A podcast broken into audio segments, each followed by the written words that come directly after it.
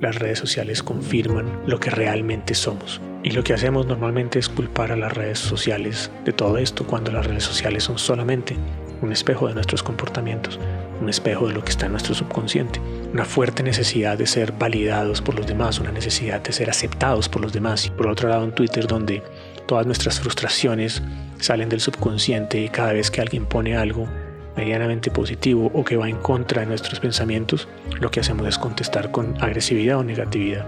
La pregunta es por qué sucede esto. ¿Qué está pasando dentro de la vida de cada ser humano que prioriza compartir lo negativo?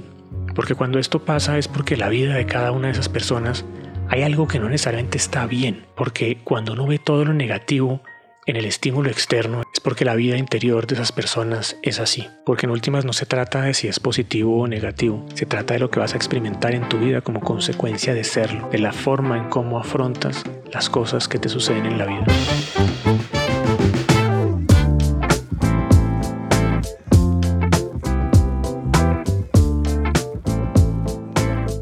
Dicen parceros y parceras? Estamos llegando al final de la semana y espero que haya sido una gran semana para ustedes o por lo menos cargada de muchos retos y muchos aprendizajes y estemos preparándonos para una nueva semana de nuestras vidas. Bienvenidos a este podcast semanal corto donde les comparto lo que ronda mi cabeza y cómo podemos hacer para alejarnos del sufrimiento, encontrar más balance, más equilibrio en la vida y así acercarnos al estilo de vida que queremos. Bienvenidos a EU, en donde la evolución constante de nuestro ser se convierte en un estilo de vida, en donde buscamos todos los días ser mejores seres humanos.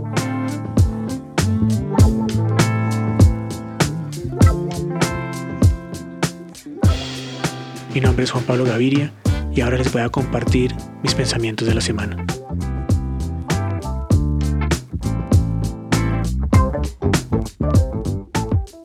Podcast de hoy, el pensamiento de la semana que les quiero compartir. Vamos a hablar sobre lo que hacemos cada uno de nosotros en nuestras redes sociales y qué representa eso sobre lo que nos está pasando a nosotros en nuestra vida a nivel subconsciente. Y para esto usaré la plataforma de Twitter como un ejemplo principal de nuestro comportamiento, pero después también abordaremos algo de Instagram. Algo que no deja de sorprenderme es el reflejo del comportamiento humano que sucede en esta red social y cómo cualquier cosa que esté pasando en la actualidad en el mundo o en el país en el que estamos se ve reflejada ahí por muchas personas que lo que comparten prioritariamente son sus propios miedos. Y esta no es una crítica a la plataforma en sí, porque la plataforma solamente es un vehículo que nos permite expresar lo que verdaderamente está dentro de nosotros es una crítica a nosotros mismos, a los seres humanos, no es a una persona en particular, no es aquel que se queja y por lo tanto aplaudo al que no se queja. Es simplemente maravillosamente interesante ver y estudiar el comportamiento de las personas dentro de esta red social, porque habla y dice mucho de nosotros mismos. Se puede decir que lo podemos observar de dos formas. Una, cómo lo recibo yo, el ser humano que está leyendo cómo recibe la información que lee y si esta información le agrada o lo desagrada. Si cuando una persona está escribiendo una cantidad de cosas negativas, qué emoción le genera esto a la persona que lo está leyendo.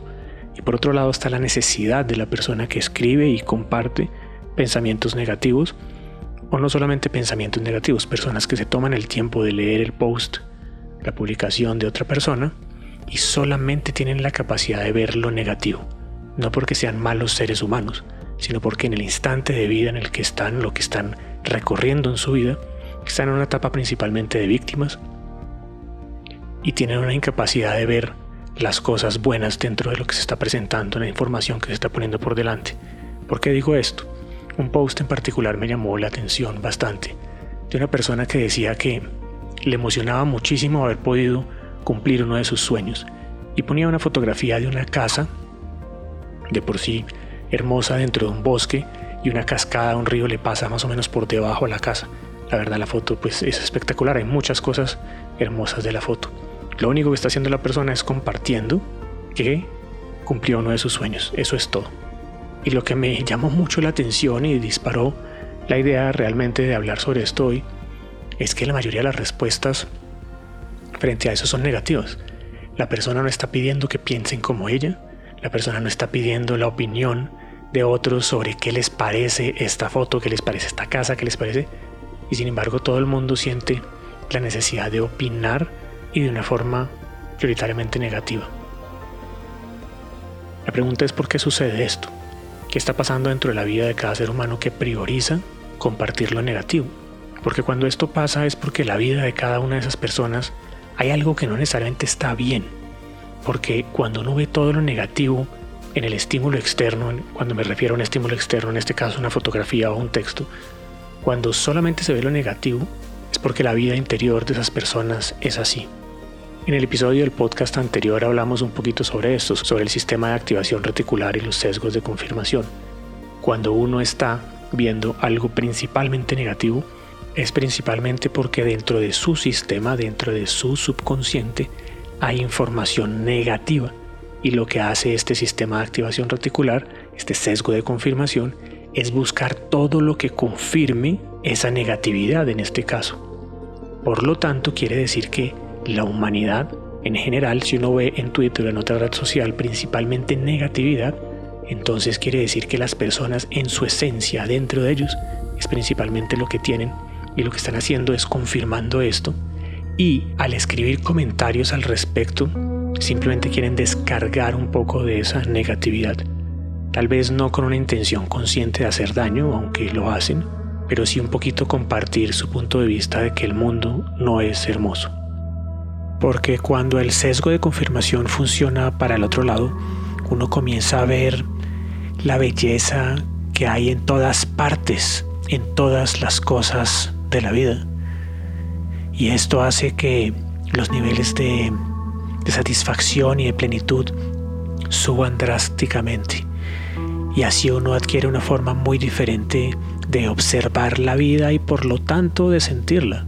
Y la invitación que les hago es a la reflexión como siempre, a ser conscientes, a observar cómo reaccionamos, cómo reaccionan ustedes, cómo reacciono yo frente a estos estímulos que pueden desatar opiniones negativas o emociones negativas en nosotros, porque eso habla más de nosotros que de los otros.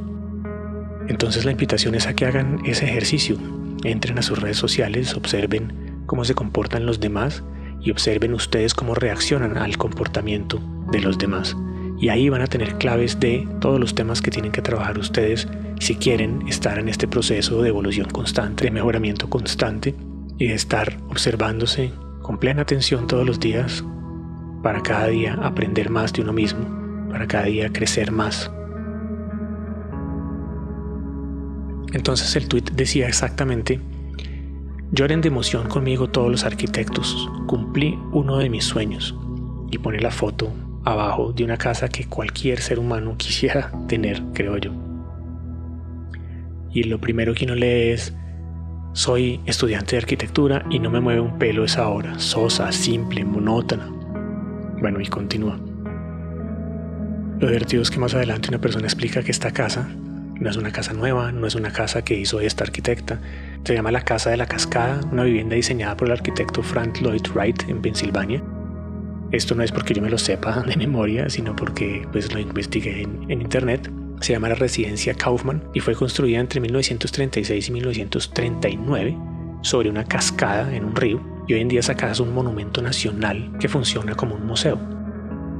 Este arquitecto Frank Lloyd Wright es conocido como uno de los mejores arquitectos de Estados Unidos y esta casa es considerada su obra maestra y uno de los hitos principales de la arquitectura del siglo XX. Entonces, cuando una persona desde la ignorancia lo que contesta soy estudiante pero no me gusta tu opinión, básicamente lo que está diciendo es yo estudio arquitectura y esto no me gusta, es una opinión personal, válida, pero sí quiere decir que en su alma hay negatividad, en su subconsciente hay mucha negatividad y prefiere ver lo negativo y exponer lo negativo por encima de cualquier cosa. Y como las redes sociales nos protegen nuestra verdadera identidad porque no tengo que estar enfrente de la persona para decirle esto, entonces lo expongo con más tranquilidad. Y por eso las redes sociales se prestan para esto. Otras personas escriben que es extremadamente negativo porque destruyen la naturaleza. Entonces, ¿cómo funciona el sesgo de confirmación? Y esto por eso es un gran ejemplo. Una persona dice que es muy negativa esa casa porque destruye la naturaleza, porque es una casa construida en la mitad de un bosque y encima de un río y una cascada. Y aunque se nota que la casa y la arquitectura guarda un gran respeto por la naturaleza, porque lo que hace es incluir la obra dentro de la naturaleza, podría tener razón esta persona de que sea algo negativo. Pero porque es un sesgo de desconfirmación, porque esta persona probablemente hace una cantidad de cosas, como todos nosotros, que colaboran en destruir la naturaleza. Pero él no está viendo eso, él simplemente está criticando a la persona y observando lo negativo y poniendo lo negativo. Si no existiera el sesgo de confirmación, pues no escribiría eso sabiendo que uno también participa de otras formas. Y ahí es donde la coherencia es tan importante en nuestros procesos. Y bueno, me podría quedar dando muchísimos ejemplos porque la verdad es una cantidad de comentarios negativos que existen alrededor de esto. Y no se trata de si tienen razón o no, si hay una verdad absoluta detrás de esto o no. Eso no es lo que quiero observar y eso no es lo que quiero compartir con ustedes el día de hoy. Es el simple hecho de algo que observamos en nuestro podcast pasado, en la emisión pasada del podcast, sobre los sesgos de confirmación y cómo las redes sociales confirman lo que realmente somos. Normalmente culpamos a la red social, culpamos a Instagram de ser una red social banal donde se postean imágenes de cosas que normalmente no somos, se postea mucha felicidad, muchos cuerpos perfectos, cuando realmente no estamos siendo así. Por otro lado, en, Twitter se postean muchísimas cosas que son muy negativas en la mayoría de los casos y en otras veces son falsas. Y lo que hacemos normalmente es culpar a las redes sociales de todo esto, cuando las redes sociales son solamente un espejo de nuestros comportamientos, un espejo de lo que está en nuestro subconsciente. Por un lado, una fuerte necesidad de ser validados por los demás, una necesidad de ser aceptados por los demás, y eso es lo que sucede mucho más en Instagram. Por otro lado, en Twitter, donde todas nuestras frustraciones salen del subconsciente y cada vez que alguien pone algo medianamente positivo o que va en contra de nuestros pensamientos, lo que hacemos es contestar con agresividad o negatividad. Pero más allá de los juicios, el episodio de hoy, el pensamiento de la semana y lo que me encantaría que de pronto quedara rondando sus cabezas esta semana es ¿Cómo reaccionan ustedes frente a estas situaciones? ¿Cómo reaccionan frente a una foto en Instagram con la que ustedes no están de acuerdo? ¿O cómo reaccionan ustedes frente a un tweet o cualquier publicación? Puede ser en un periódico, no tiene que ser una red social, o un comentario de otra persona. ¿Cómo reaccionan ustedes frente a eso? Porque eso habla más de ustedes que de los demás. Porque en últimas no se trata de si es positivo o negativo, se trata de lo que vas a experimentar en tu vida como consecuencia de serlo de la forma en cómo afrontas las cosas que te suceden en la vida.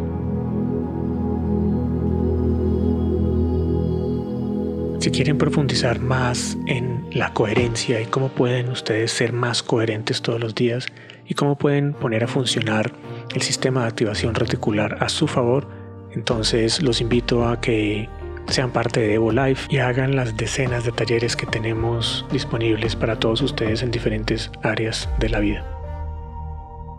Si les ha gustado este episodio, compártanlo para que seamos más personas las que estemos conectados con este estilo de vida de querer crecer y ser mejores seres humanos todos los días. Un abrazo muy grande como siempre y nos vemos en la próxima. Chao, chao.